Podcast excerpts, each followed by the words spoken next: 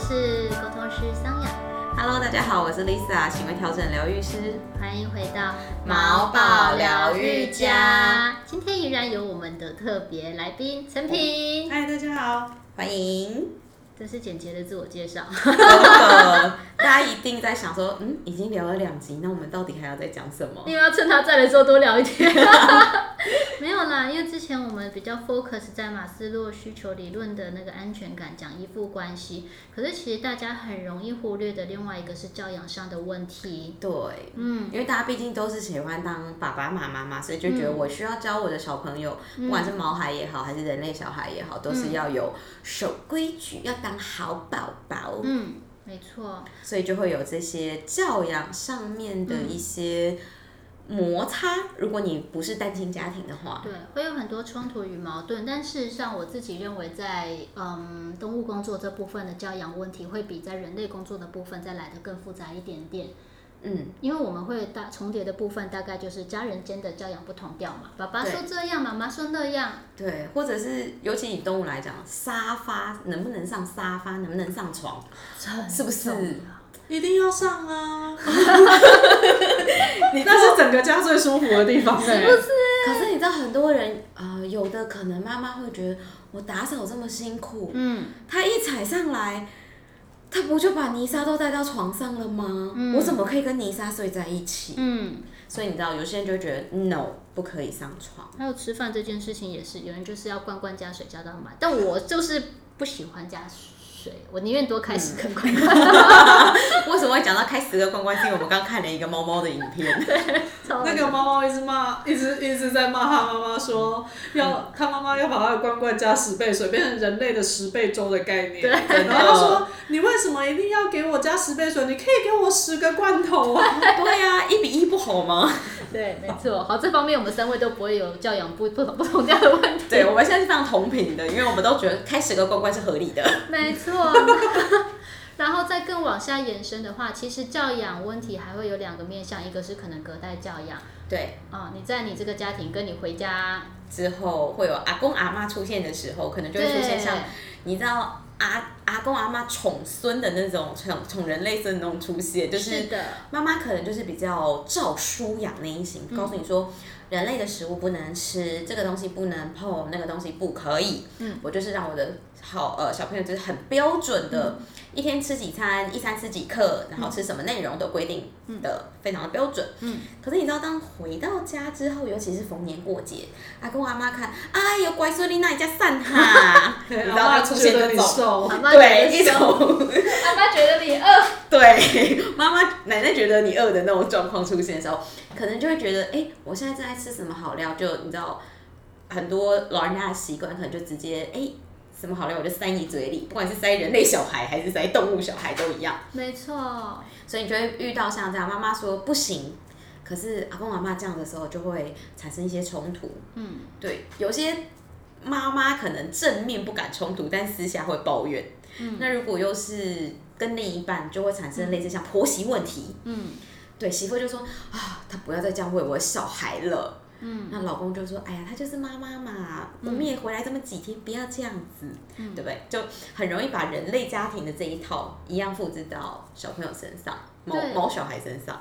因为在动物沟通的实务上，我真的沟通到好多案例哦，就是通常有些时候会是只有单亲，可能妈妈嗯，比较多是妈妈来沟通，对。然后就说你不可以再哦，我之前真的遇过这样的状况，他是妈妈跟宝宝说，我跟嗯、我要结婚了，要搬新家，嗯，那我知道你以前都跟我睡，我也很喜欢你跟我一起睡，可是爸爸不喜欢，所以之后我们要分开睡。哦，对，那休了那老公。我我有忍住我的嘴巴，但是狗狗、猫猫它马上就很快的反应是为什么？对啊你因为这个人改变我跟你之间的相处方式，嗯为什么我不重要？嗯那在这个问题当下，人就问我怎么办，我也不知道怎么办呢、因为这是你的决定。对啊就是我们把动物的想法传达给你了，你要做一个选择。真的。是，这但时候会不会觉得我为什么要搬石头砸自己的脚？我为什么要来做这个沟通？因为通常人类会认为猫狗改变配合自己最快，而且你不用跟另外一个人沟通，最方便最简单。可是迟早那个问题都会浮出来。专业的说会浮出来。嗯，对，对，这是当然我们讲了两个了嘛，当然就是第一个就是不同调，还有就是教养的这个如何该协调，因为你刚讲过，嗯两个人不同调要怎么样去配合，或者是像刚刚隔代的这个部分，嗯要怎么样跟长辈们沟通这个部分。那当然最后还有一个就是比较哀伤的故事，嗯，也就是分手后，归谁？对小孩的抚养权归谁？这简直就是人类社会的离婚，然后小孩的归属权的没问错题。是，那其实还有另外一个，这是额外我想提的，就是嗯，这是人类世界没有，但是猫狗世界很常见的转手问题。啊，转手他可能，在之前的上一个家庭有不一样的规则，来到新的家庭有另外一个不一样的规则。嗯那很多猫狗它其实不适应，就会有一些行为问题的状况。啊哦，其实我觉得蛮可以想象的，就是类似像领养，对对对对，对，就是安排狗狗可能中途之后要进到新家庭之后，嗯，对，如果前面中途的日子过太爽，哦，去新家庭可能会适应困难。可是如嗯果中途规划的很好，去到新家庭过很爽，好像就比较不会有问题，对吗？所以其实很多中途他们都会把那个这只猫狗的所有的行为，像我领养二猫的时候，中途就有跟我说他平常喂什么罐头，那那个喂饭的方式是什么样，什么样的饲料，然后还打包了一大车的嫁妆，啊，都跟二猫会这样一起来，真的，就是起码在饮食习惯上让它可以适应，对，不会一下子脱钩那么长。这样子，你们的磨合期可能也会缩短，没有磨合期。嗯，二猫直接入住就直没有接跟我磨合。睡了，好的。好可爱哦，好习惯。那对啊，我们今天就大概会重点就是聊这三个部分，嗯我们可以来请教一下专家怎么说。好，我我记得我在我我觉得人类的小孩啦，哈，就是在在成长的过程里面，我每天我都我当我觉得为人父母每天都是一个被打脸的过程，好可怜。因为你觉得他今天呃，even 连宝宝在喝奶的时期，你都会觉得嗯昨天明明就喝一百五十 CC，为什么今天五十 CC 喝了就吐出来？哦，对耶，好，那所以我我我觉得其实孩子跟的动物本能很强。嗯嗯，他自己的身体，他知道他当天该是什么状态。对五十的隔天就喝两百，哇哦，因为他可能就在急速成长期。对，那动物它在面对环境转换的时候，它遇到另外一层次的问题，它不，它除了要处理动物本能，它还要处理人类社会的一些嗯。规范。嗯。的问题，所以这个问题的确像上雅讲的是更更加的复杂，它没有办法，好像说今天这个过程父母好像可以很无痛的过去，有的可有的时候可以，像桑雅领到二猫就是一个还不错的过渡，但是我我猜想啊，大部分的时候会是一个辛苦的辛苦的过程。嗯对，那呃，我的我的孩子为什么每天都打脸我？因为我总觉得我很会做父母的时候，他隔天就，哎，我女儿有一次非常有趣，我也想要问你们这个问题。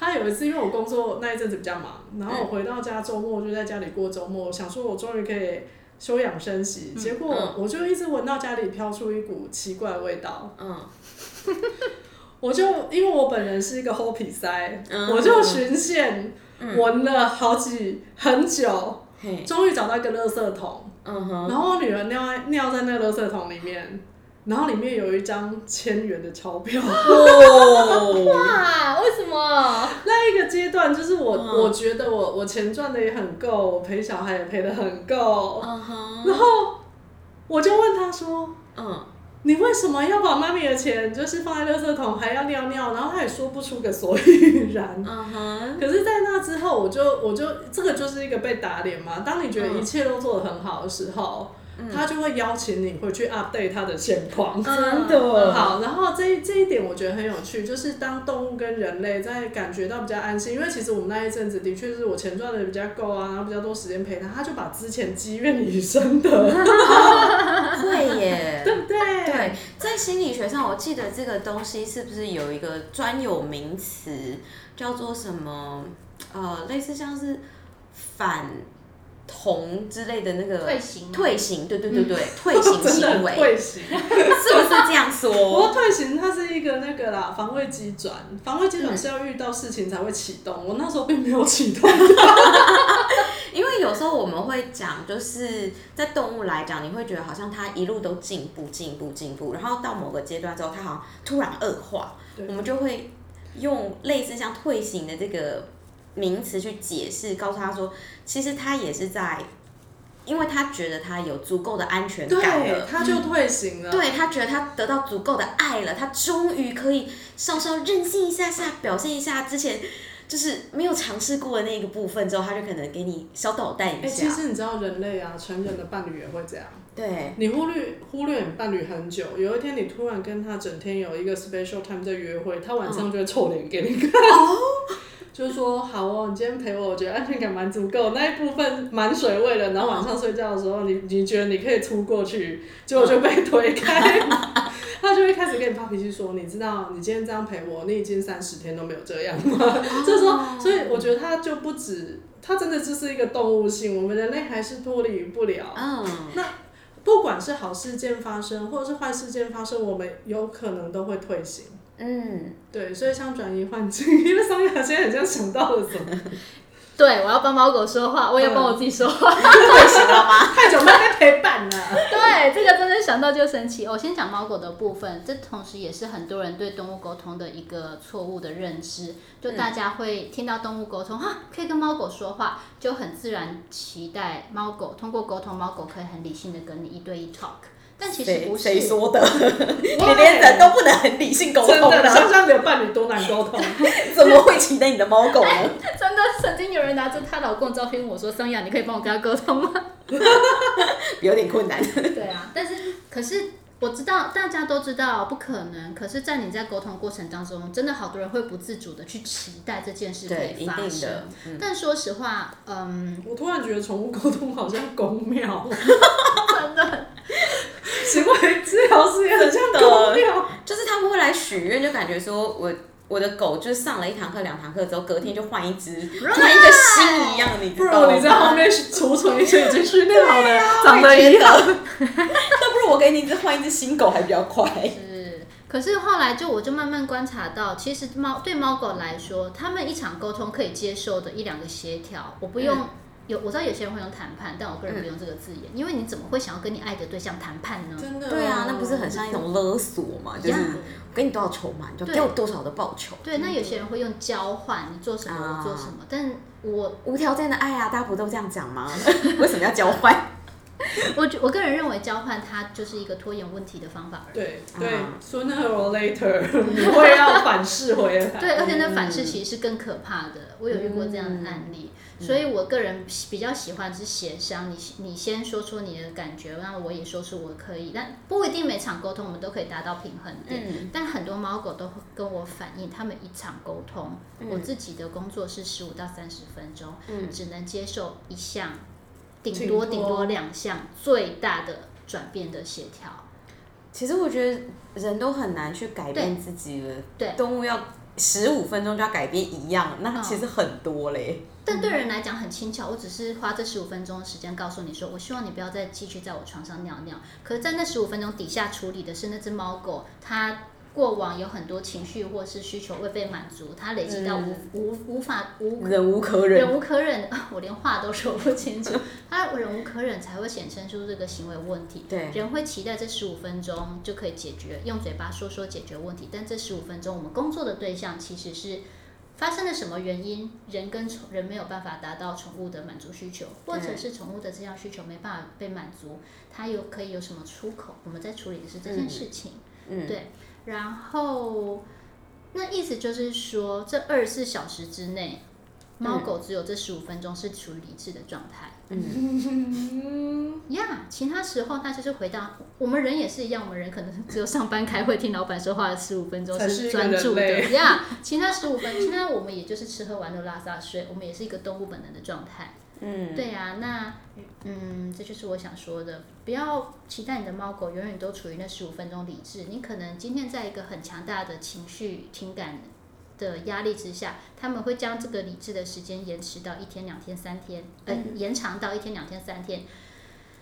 有安全感的时候，他整个放松，就很自然而然会出现一些你可能没有办法理解的动物性行为。嗯人也是这样，但我不认为这会是故意的，而是他就是用了太多能量，勉强自己待在一个不属于他的理智状态里。你讲的好像那个上班族每天上班八小时，回到家以后就躺在电视前面就觉得我今天可以了。对，嗯那不要再给我更更多的输入了。对，就是这样子而已啊。所以如果嗯偶尔的退行，我觉得我自己会去反思的是，那我平常什么时候给他过多的压力，让他勉强他成为不是他自己的状态。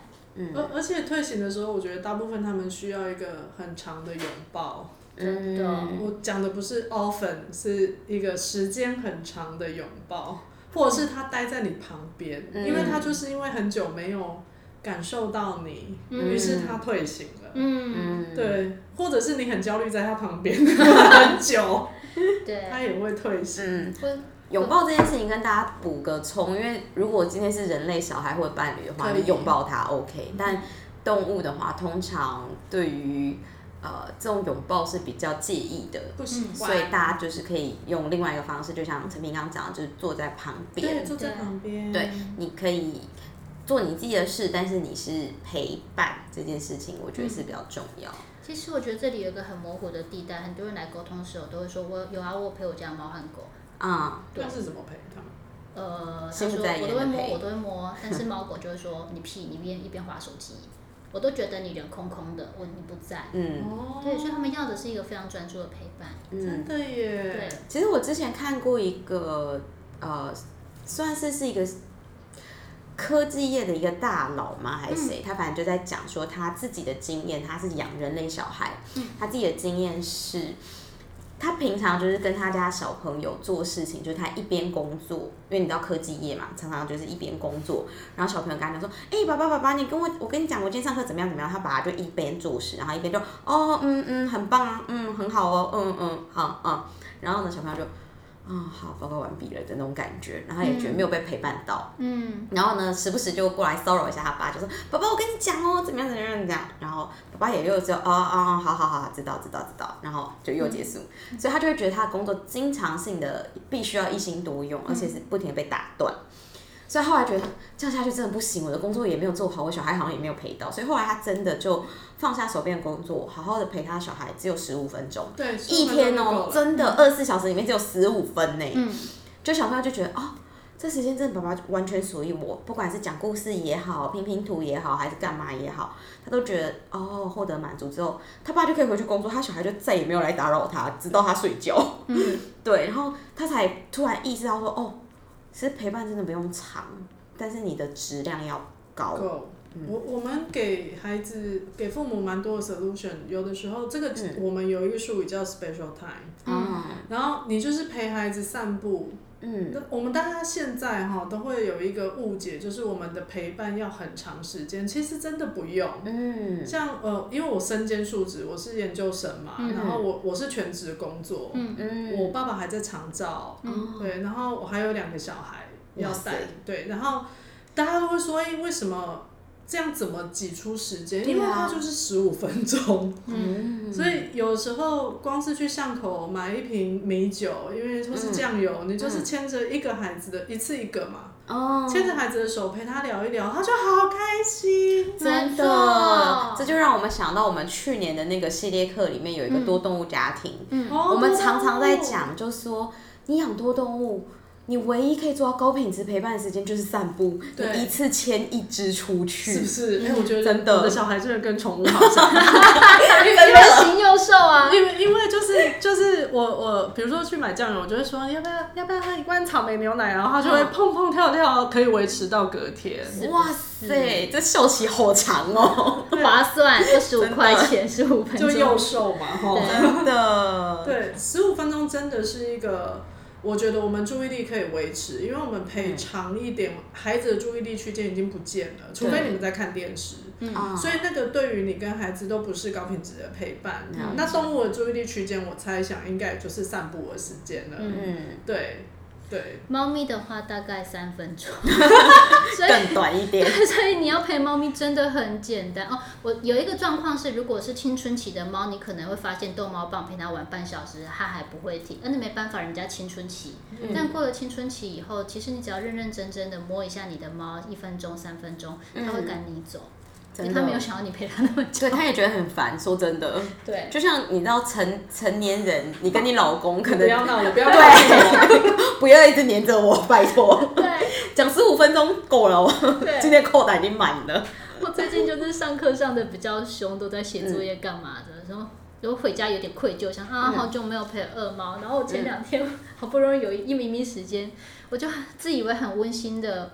呃，虎爷他就是窝在他的睡窝里，我就很温馨的靠过去，没有碰到他哦。嗯，我就说虎爷宝宝你好帅，谢谢你陪我。然后我就手摸了他的头两下，然后第三下他就扒我了，就 就是养孩子就是一个被打脸的过程。真的是每天被打脸。而且他真是实际的哦，啊真的是扒下去。对啊，就真的打到我脸哦。对，好吧，那我们再讲回来，就是如果说，因为刚刚我们都讲是动物跟人之间嘛，那到底人跟人之间，像教养这部分，我们应该要怎么样去协调好了？例如，你跟你先生在处理小朋友 我现在没有昂，所以我是属于上亚讲那种，就是轻松逍遥独自教养，没啊。但我们有共亲职，嗯那共亲职的部分，它它的确，哎、可是说真的啦，我们、嗯我们虽然分开了，但我们的教养观非常一致，所以真的每、每一个夫妻的状况不一样。嗯，我们就是那种绝对不可以补习，然然后他要快乐长，所以我们即使在共亲职的时候，我们也没有太大的就是亲子的时间分配。这这一种人类跟人类的啊，嗯他我如果讲一些共亲职比较辛苦的例子啊，的确就是说他教养观来自于两个不同的原生家庭嘛，对，所以有有一方可能通常都比较严厉，另外一方嗯就会是很松散。嗯，对，那那像这样子要磨合，其实是、我觉得对孩子来说，嗯。神赐给孩子父父跟母，那就是一个很很初步的社会化学习。嗯。因为他就是必须要学会社会，你在不同的场域，就像你们刚刚讲猫猫狗狗，它在不同场域，它要学会不同的适应行为、嗯。适应策略，嗯。对，所以如果它回到像我们人类社会的话啦，我们大部分都会说，你知道过年就是那么那么五天，嗯，他吃个零食，它回去一个礼拜就代谢掉。哦，对，所以我们我们有时候反而会鼓励爸妈，因为其连结比规定更重要。哦，规定没有办法让一个人社会化变得很、很很很有弹性，可以去面对困难，但是连接可以。嗯。对，所以猫猫狗狗，我你们因为你们有之前有问我，就是规定这么多，嗯它就违反了动物很有弹性的适应能力嘛。嗯，因为你就喂它一天 这么多水，对，那它在野外以前的时候，它可能找不到那么多水的时候，它本来就有适应能力。嗯。反而是我们用规范去去让它病理化，嗯。那这个就很违反动物它先天的能力，所以嗯。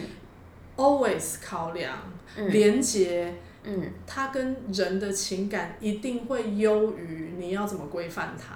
哦如果你跟他感情不好，你怎么规范他都没有用。真的但如果你一直规范他，你跟他感情不可能好。没错。的确，这也是沟通上我经常遇到的盲点，就很多人很多人他会来的时候很焦虑。我、之前沟通到一个一个人，他说他跟他的宝宝关系不好，嗯然后但是整场沟通聊下来，我听到的都是，嗯，医生说要怎么养，所以我规定说几点要起来喂他吃饭，然后什么时候带他散步，什么时候带他陪他玩，什么时候怎样怎样怎样怎样怎样，嗯。就是非常的嗯公式化，呀，非常的公式化。结果他的宝宝跟他就没有很亲近，了解，对，我觉得站在医生的角度，也许因为他们必须要一而再再而三做喂教，他们可能也、也有有时候会觉得很无力。是是所以遇到一些比较焦虑的宠物饲主的时候，他们也只能给 SOP。是，但是我觉得我刚刚也跟两位学到一件蛮重要的事情，就是其实不管是养养宠物跟人，是嗯它都是一个打开一个新的故事。就是你上一只猫跟这一只狗，它是两个完全不同的故事。嗯对，那故事要怎么展开？故事可以展开到多细致，嗯仰赖于我们跟这眼前这一个灵魂的连接到哪里。可是如果你拒绝连接，嗯，这个故事就不可能展开。真的，对，嗯，你知道吗？人都很喜欢去规定猫狗要符合他们的什么条件，对，但你知道猫狗为什么会愿意改变吗？嗯，就是一因为他爱你。对对，这是猫跟我说的。嗯对，其实像我们在做行为调整的时候，也很多都第一步，我们要做的事情其实都是重新建立人犬关系、人猫关系。嗯对，因为我们都会讲，例如说今天你让这个狗讲最简单的好了，例如说它咬人，嗯咬人这件事情可能推推推推推，询问到最后的最后的背景原因，其实是因为它害怕。嗯，可它为什么害怕？它就是害怕你这个事情，对他可能就是害怕这个饲主。嗯。对，因为可能你会，他会害怕你拿走他的饭碗，嗯。你让他独自去面对其他的狗，嗯。或者是什么状况，所以他必须武装他自己，保护他自己，所以他没有办法，没得选，只能产生咬人，产生攻击。嗯。对很多会霸凌人的孩子是对一样的状况。对，其实都是一样。那他也许以往的经验学到的，要么是被欺负，要么是欺负人，所以就会变成说，他也就会有这样的策略是，哦，当我够强壮，我够够凶狠的时候，那我就是去欺负人，我就是担任霸凌人的这个角色。嗯对，所以其实我觉得，像我们在做行为调整，很多推到最后，我们第一个也都是像两位讲的，就是去改善你的关系，去嗯建立所谓的安全感。嗯对，这才当他信任你，对你有安全感、爱你的时候，他才会愿意去做一些违反他天性的改变。嗯真的。对啊，因为你说像他拒绝吃地上乱捡这些东西，其实乱捡对他来讲是个天性，可是他因为他爱你，他配合你，我觉得这好适用伴侣一体哦。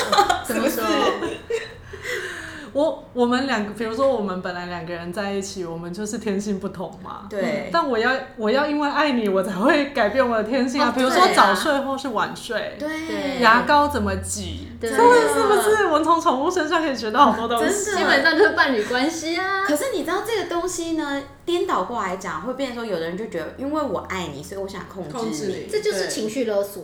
对，对，所以就变成说，其实不管是伴侣也好，人的伴侣也好，还是动物伴侣也好，这一条路不会长久。对，一定走到最后是分手，要么就产生新问题。对，它就原型图这样子给你看。其实我觉得你看到你的宠物不开心的时候，就就算你你是因为很没有人会觉得满足。嗯，对，对，所以这这就是不会长久。你你看到对方完全被你控制，你也不会愉快。对，可是你可能会感觉安全，但是嗯安全跟愉悦的关系是完全是两回事。安全有的时候嗯就像是一个军队在那里驻守，嗯，人民不会觉得满足或者是愉快，快乐指数不一定会高。对，但是当他人跟人之间有很好，或者是社社社会福利做的不错的时候，这个时候幸福指数才会高嘛。对，真的，其实我后来在沟通过程中发现，当人真的是真心的爱着另一只动物的时候，他自己的很多规范都会变得很有弹性。真的，像有洁癖的都不再洁癖对，了，没关系，没关系，宝宝来。真的。这真的就是一个学会爱的过程。对对啊啊，因为像我朋友一个训练师朋友，他其实他们基本上都有一点小洁癖，但因为他爱他的动物，所以他是会觉得、没关系，你弄脏，我爱干净，我收我洗。对，所以他并不会要求说你不可以去踩草皮，因为草皮脏脏，不会。他觉得踩草皮是你的天性，那你踩吧，我顶多回来默默的擦，默默的洗，就是互相包容跟妥协啊。因为今天我们就真的是不同的族群，我们的生理习惯跟生理需求不太一样。对，那与其他们都已经住在人类世界中了，对那是不是也可以适当的尊重他们本来的就有的天性跟需求？我觉得这是也还蛮值得去考量的一件事情。对啊，当这样给他们一定的自由度的时候，他们也才会有更多的安全感。嗯嗯，而且他们就可以教会我们更多的事情，对呀、嗯真的，就是我们就是透过打脸来学会怎么 爱。真的不停的每天啪啪啪啪。对。所以，当你发现，哎，你希望你的宠物表现出来的状况，或是你希望你给它的生活规章跟其他你的家庭成员，或者是、嗯，经常会见面的对象，或者是跟上一个家庭不太一样的话，嗯。